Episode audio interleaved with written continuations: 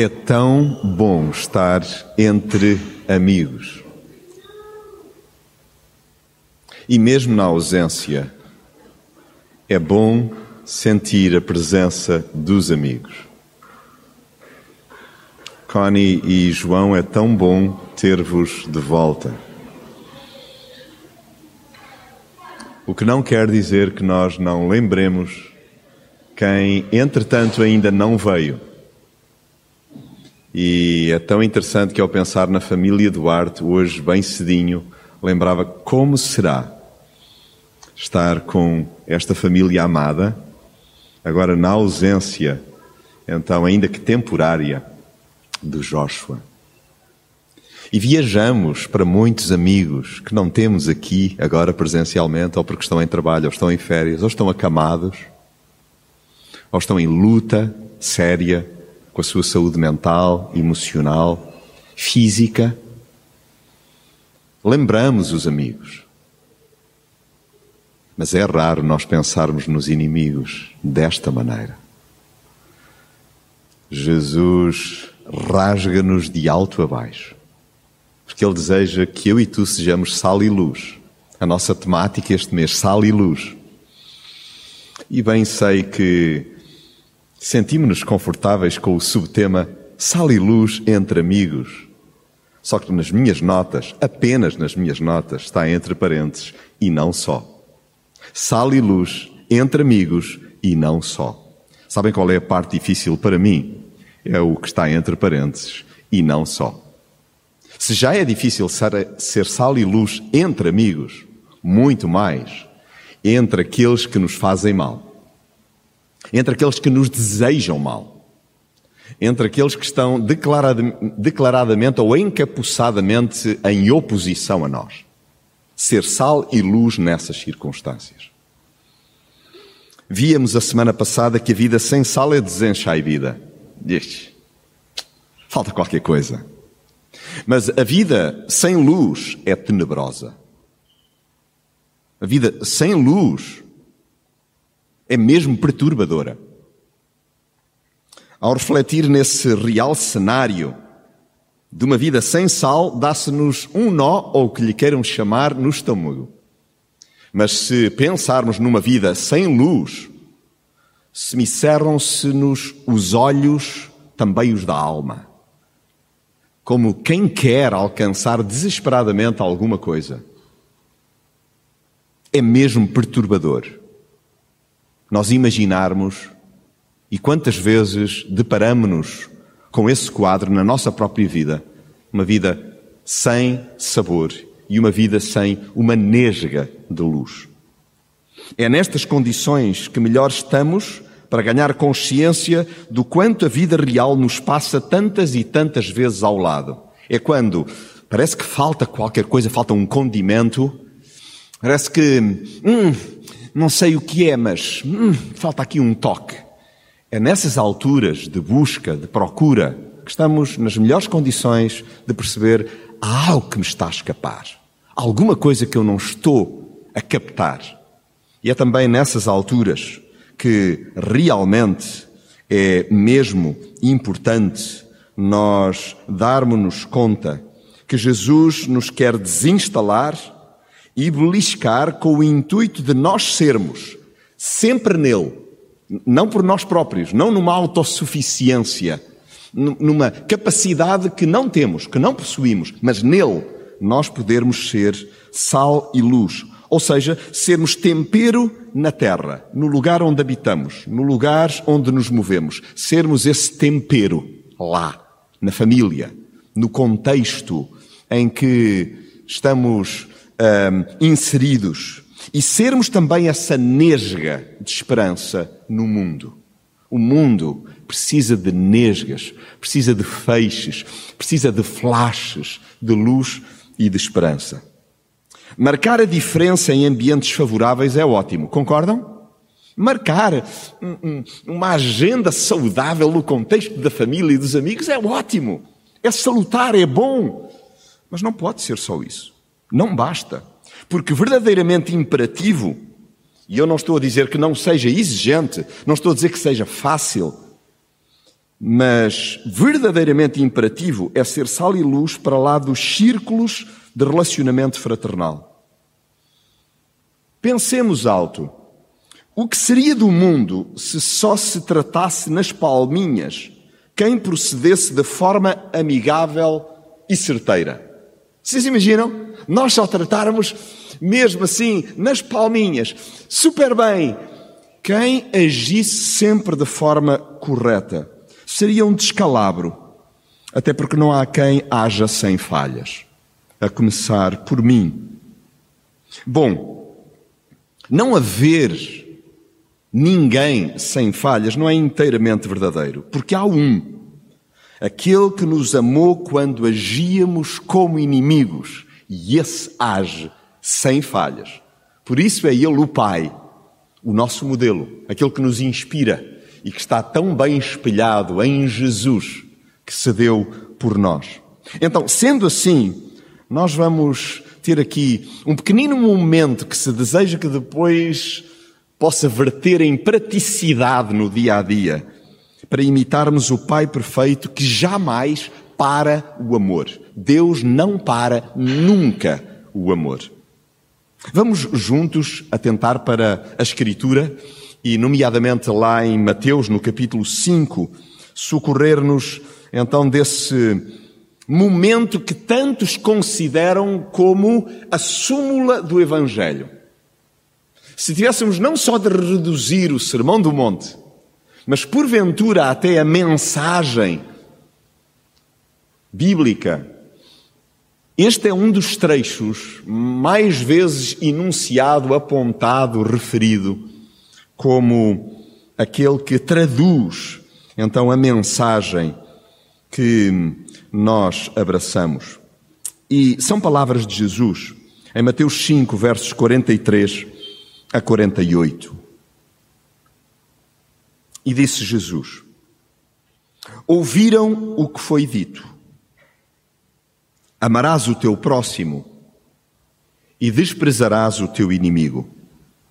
Mas eu digo-vos: tenham amor aos vossos inimigos e peçam a Deus por aqueles que vos perseguem. É deste modo que se tornarão filhos do vosso Pai. É deste modo que se tornarão filhos do vosso Pai que está nos céus.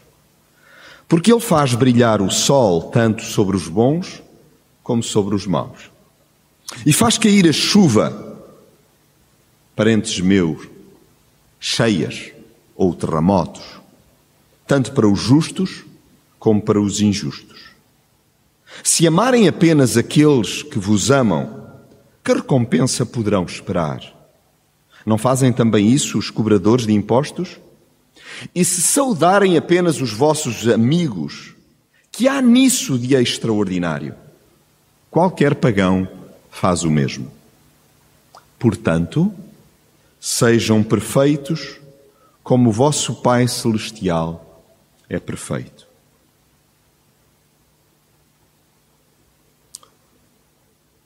Repararam que este trecho se inicia como em outros momentos em que Jesus se nos dirige com a expressão ouçam. Ouviram o que foi dito. Ouvir. Nós ouvir ouvimos, mas nem sempre escutamos. Jesus, ele está a apontar para a importância de eu e tu podermos escutar e escutar atentamente e quem escuta atentamente raciocina. Mede então os diferentes ângulos daquilo que Jesus está a propor. Raciocinar. Para quê? Para que nós possamos entranhar. E nós só entranhamos se treinarmos. E para treinar, sabemos que isso pode envolver erro falha. Não consegui. Estive aquém. Oh, outra vez. Nós, que somos remetidos por Jesus para o escutar atentamente, porque queremos raciocinar, porque desejamos entranhar, porque estamos dispostos a treinar, vamos fazê-lo outra vez, mais uma vez, até que cheguemos ao ponto de todas as vezes nós estamos com os ouvidos particularmente atentos. Atentos a quê? A ginasticarmos, a exercitarmos o nosso estofo, a nossa bagagem espiritual. E é por isso que me socorro dos versos 43 a 45 e enquanto discorremos, fazemos-lo juntos. Creio que concordamos, mas estamos muito bem se porventura tivermos perspectiva diferente. Mas gostava de iniciar com esta premissa: amar é muito mais do que seguir os sentimentos. Amar é muito mais do que agir segundo as empatias, as preferências e até as afinidades. Porque senão nós ficamos só pelo nosso circuito, particularmente fechadinho. É com os amigos, é com as pessoas com quem dividimos então os gostos, é com aqueles que têm os mesmos sabores do que nós, têm as mesmas bandeiras do que nós, sejam elas desportivas, sejam políticas, sejam de outra ordem qualquer. É pouco, é pobre, é escasso. Amar é escolher onde a vontade tem um papel primordial. A vontade tem um papel primordial. Mas não é a minha. Não é a minha vontade. É a do Pai. Acima da minha e já agora da tua. Sendo assim, o que é que Jesus me diz a mim e te diz a ti? Ama Jonatas, lê por favor os meus lábios quando Jesus se dirige a ti Tu que te afirmas como seguidor, lê por favor os lábios de Jesus. Eu digo-te, além daquilo que já escutavas há muito, que é ama os teus amigos e despreza os inimigos. Eu vou além disso. O que Jesus me propõe a mim e a ti é ama, Jonatas, os teus inimigos. E vais fazê-lo agora, sem esperar sem negociar, sem retrucar, sem malabarismos, sem fintas. Falo-as agora sem esperar, não para responder, mas para antecipar. Não porque as coisas estão como estão, mas para as mudar. É tão interessante que nós, à nossa volta, no ambiente onde trabalhamos, onde estudamos, onde fazemos as compras, onde há escaramuças, onde há disputas, onde há refregas, onde há desentendimentos, onde há conflito, onde há perspectivas antagónicas, seja num macrosistema político ou nas questiúnculas de bairro, eventualmente até dentro da própria família, é incrível que a sabedoria humana, seja lá o que isso for, contesta Jesus. Amar os inimigos é impossível. É aquilo que nós escutamos no dia a dia. Não, oh, se tu conhecesses a peça. Oh, se tu soubesses do que a casa gasta. Oh, não sejas ingênuo. Oh, por favor. Amar os inimigos. Isso é literalmente impossível. Há vozes interiores nossas que concordam com aquilo que o mundo todos os dias nos remete para dentro de nós. Jesus contesta a sabedoria humana. Amai-vos, porque de outra maneira o que vai acontecer é que ireis destruir-vos. Amai, porque a recompensa será altamente destrutiva se não o fizerdes dessa maneira. Se optardes por odiar, por alimentar ressentimento, por regares raízes de amargura, o que Jesus nos propõe é que a noite não se derrota com mais trevas. O ódio não se combate com mais ódio. O que Jesus acaba por colocar diante de nós é um novo caminho, onde ele sugere que o conceito que temos de inimigo seja eliminado. Porque tudo à nossa volta, também dentro de nós, diz assim: olha, foge do inimigo, evita o inimigo, não te metas com o inimigo, hum, de alguma maneira afasta-te dele, torna-o insignificante, vota-o ao abandono, despreza-o. Isso é o que nós ouvimos. Não cruzamos olhar, não emprestamos então uma empatia facial e acabamos por evitar todos os momentos em que possamos ficar diante então de alguém que age de uma maneira antagónica, contrária, prejudicial à nossa própria pessoa. Tudo à nossa volta, tudo dentro de nós diz: foge do inimigo, afasta-te dele, torna-o insignificante, despreza-o. Mas depois vem Jesus e surpreende-nos. O que é que Jesus nos diz? Aproximai-vos dos, dos vossos inimigos e inverte o medo em proteção amorosa, porque o medo não liberta do mal. É incrível. A melhor maneira de nós combatermos esta luta titânica dentro de nós que nos tenta assaltar de desprezar o inimigo que Jesus propõe que nós amemos, a melhor maneira é socorrer-nos da sugestão de Jesus. Qual é a sugestão de Jesus? Ora, Jonatas, pelos teus inimigos. Oh, conversar com o Pai sobre os inimigos. Isto é, é, é, é revolucionário. Não devia ser novo, mas é revolucionário. Imagina tu hoje, no teu quarto, eu no meu, e nós, individualmente, estarmos a falar com o Pai sobre aquilo que nem sequer nos atrevemos a balbuciar, a mencionar. Os opositores. É incrível. Jesus propõe-nos que nós oremos sem parar, também por quem nos faz ou deseja mal. Os outros podem tratar-nos como entendam. Nós, no mínimo, temos de responder de uma maneira. No mínimo, a nossa resposta a quem nos deseja mal é uma: interceder. É, é, é, o mínimo que nós podemos fazer é interceder. Podemos ainda não conseguir falar com o próprio, mas falar com o Pai sobre aquele que nos ofendeu, sobre aquele que nos tirou o tapete, sobre aquele que nos atraiçoou, sobre aquele que nos tem feito a vida particularmente difícil e os dias são muito cinzentos. O que é que nós podemos e devemos fazer?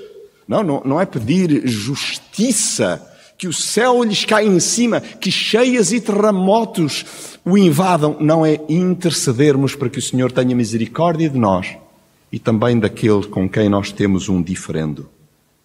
É, isto mexe mesmo com os nossos relacionamentos interpessoais diários.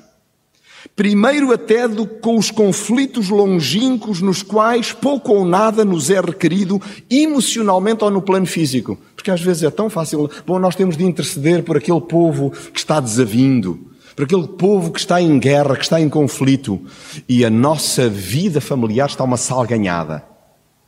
É, é, é digamos, tiros furtivos de diferentes lados.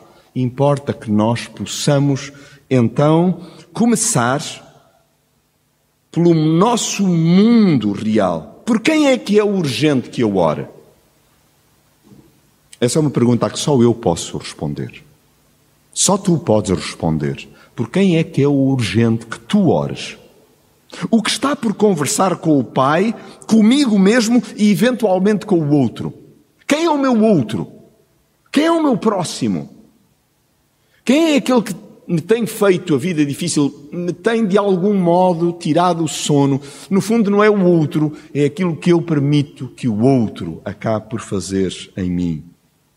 Falando com o Pai sobre estas coisas, fica claro de quem somos filhos. Eu houve uma única expressão que repeti a quando da leitura daquilo que Jesus proferiu. Foi o momento em que Jesus diz: Fazendo assim, tornar-vos-eis filhos do vosso Pai que está no céu. Fazendo assim, como? Amando os inimigos e orando por eles. Epa, isto, isto é um bocadinho diferente do modo como nós nos habituámos a viver. Nós pensamos que eh, são os ritos, são as festas religiosas, é, é, o devocional, é a participação no, no encontro de oração, é a Lécio Divina, que nos torna, então, filhos do Pai. Não, é amar como o Pai ama. É esta perfeição a que Jesus se refere no finalzinho, no versículo 48. Sede perfeitos como é perfeito o vosso Pai Celestial. Perfeito em que? No amor, não para o amor.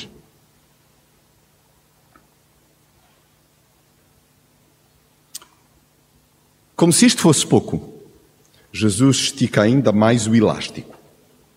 Nos versículos 46 a 47, Jesus propõe-nos que nós possamos dar passos fraternais além da razoabilidade. Lembram-se do texto que já foi lido hoje em Levítico, e onde é dito: Olha, eu sou santo, eu sou o teu Deus, por isso age também de uma forma separada. Na tua vinha, quando terminares a vindima, não vás, por favor, ratar todos os cachos que ficaram nas pontas, que não apanhar. Não, não, deixa de propósito, deixa de sobra, para que aqueles que não têm possam apanhar. E não diz lá, são os da tua família, são os teus amigos. Não, não, é para o pobre e para o estrangeiro. É para aquele que tu não conheces. É para aquele que, em geral, até é marginalizado, porque tem um currículo que o leva a ter de depender das sobras. Então quer dizer que desde lá atrás, o que me é proposto a mim e a ti, é que nós possamos amar para lá do razoável. Amar para lá daquilo que nós supostamente consideramos que isso, isso já está a passar das marcas. Isso já está a invadir território meu. Isso já está a mexer no meu bolso. A vinha é minha.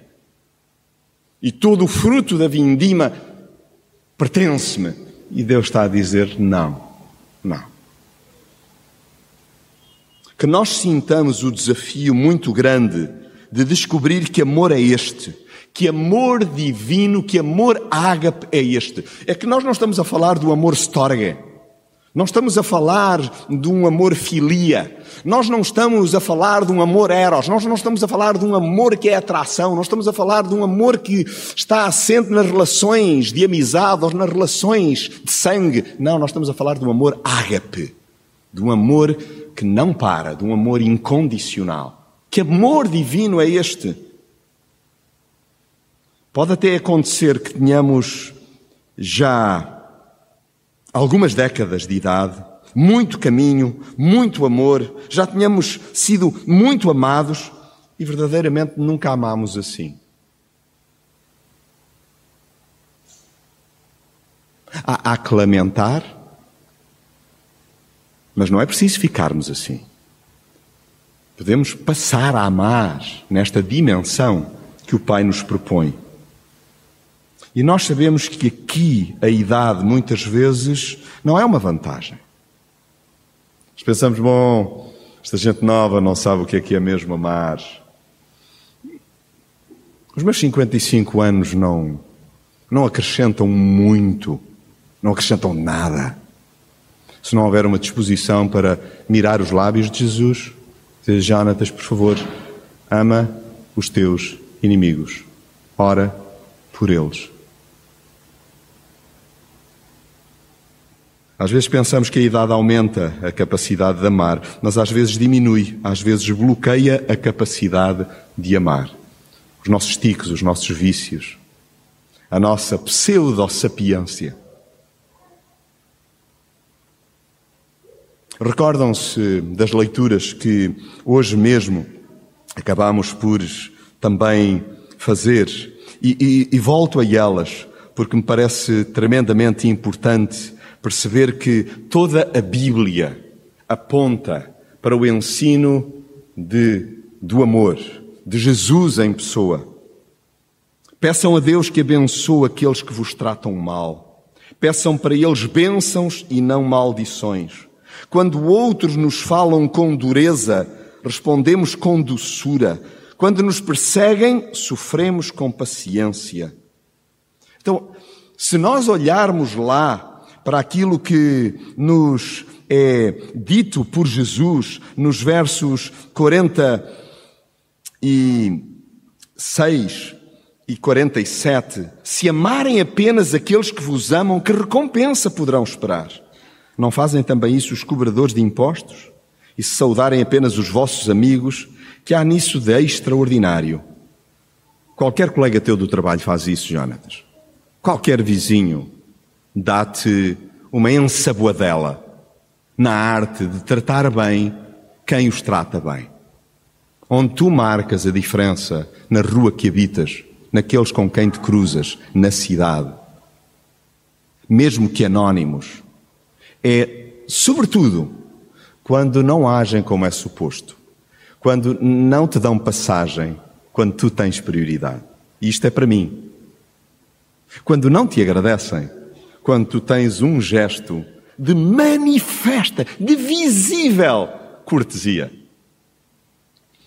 Quando tu estás à espera de um abraço e recebes um murro emocional. Então, isto não tem que ver, presumo eu, apenas com a minha vida, tem que ver com a nossa vida, com a vida real. Ser sal e luz entre amigos e não só. Também entre, então, os inimigos. E por isso, gostava que pudéssemos atentar para o verso 48. Jesus conclui assim: Portanto, sejam perfeitos como o vosso Pai Celestial é perfeito. Imitar o Pai até à exaustão. Eu habituei-me à perfeição num texto, não ser apenas a ausência de erro ortográfico, mas a construção frásica. Aqui e acolá, eventualmente, colocando uma pitada de poesia. Sim, eu, eu gosto muito de vocábulos, eu gosto muito de palavras, gosto muito de sinónimos. Mas ser perfeito não significa não ter erro, não ter culpas, mas antes ser íntegro, ser reto. Enquanto formos incapazes de aceitar a nossa responsabilidade pelos nossos lados sombrios, pelos nossos pecados, pelas nossas falhas, com um humilde mea-culpa, Enquanto projetarmos a nossa pecaminosidade sobre os outros e não sere... nós não seremos íntegros, não seremos verdadeiros para conosco mesmos. Como diz Thomas Alick no seu livro Quero que tu sejas, somos então uma máscara hipócrita sem rosto. Se nós não tivermos a capacidade para dizer, de facto, há erro em mim, ser íntegro, ser inteiro, ser perfeito, passa, por um lado, por assumirmos a nossa falibilidade, a nossa pecaminosidade. Jesus não está a referir-se a isso. Jesus está a dizer assim: assim como Pai não para de amar, Jonas, é isso que te é proposto também. Rege-te por essa bitola, que essa seja a tua régua. Henry Nouwen diz que nós não podemos amar os problemas, mas podemos amar as pessoas. Nós não podemos amar aquilo que as pessoas fazem de mal para conosco, mas nós podemos amar as pessoas que agem de forma maligna para conosco. E o amor por essas pessoas revela-nos como enfrentar os seus problemas. Se nós, de facto, estendermos o o amor que o Pai usa para conosco aos outros, esse amor vai também revelar-nos como é que nós devemos proceder para com o outro. William Barclay usa uma ilustração que me pareceu particularmente feliz na ampliação deste conceito de nós sermos perfeitos como perfeito é o nosso Pai Celestial.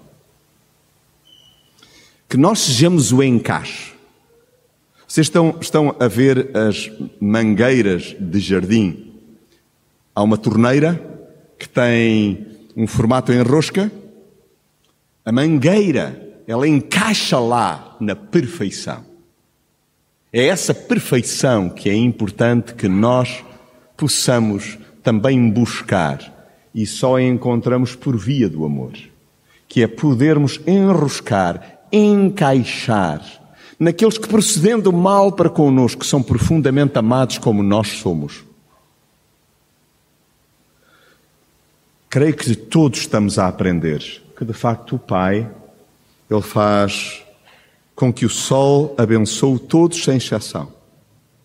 Bem sei que estamos habituados nos noticiários a sermos particularmente seletivos nas notícias e geralmente por nacionalidade. Houve um terremoto, houve um cataclismo, houve uma cheia, houve mortes, mas não há portugueses. Eu percebo que isso pode sossegar as famílias de uma nação, mas o amor que o Pai deseja que esteja instalado no nosso coração é um amor que não faz exceções. Ama a todos por igual, independentemente da tribo, a despeito da confissão religiosa, inclusive é do comportamento. Eu e tu não podemos controlar o comportamento dos outros para conosco, mas podemos escolher como agir para com aqueles que realmente se consideram nossos inimigos sal e luz entre amigos. E agora eis-nos prontinhos para respirar fundo e conversarmos connosco próprios, se vamos levar a sério aquilo que Jesus nos propõe. Jonatas, queres ser sal e luz? Queres ser considerado meu filho? Então ama os inimigos e ora por eles. Porque Quanto aos amigos, tu consegues fazer o mesmo que todos os outros à tua volta fazem e que porventura não me tomam por pai. Eu, que chamo a Deus Pai, que olho para Jesus e o afirmo: Tu és o meu Mestre e o meu Salvador. Aquele que percebo que é o Espírito Santo e me incomoda e me recorda o ensino de Jesus eu desejo então colocar em marcha e em prática este amor, este ser sal e luz, não ser desenchaibido, não ser tenebroso, mas trazer então sabor e esta nesga de esperança à terra, ao mundo. Ficamos breves instantes em conversa com o Pai. É uma boa altura para começar aquela conversa. Pai, eu preciso de conversar contigo sobre alguns desafios que me colocaste. E depois terminamos juntos em oração cantada.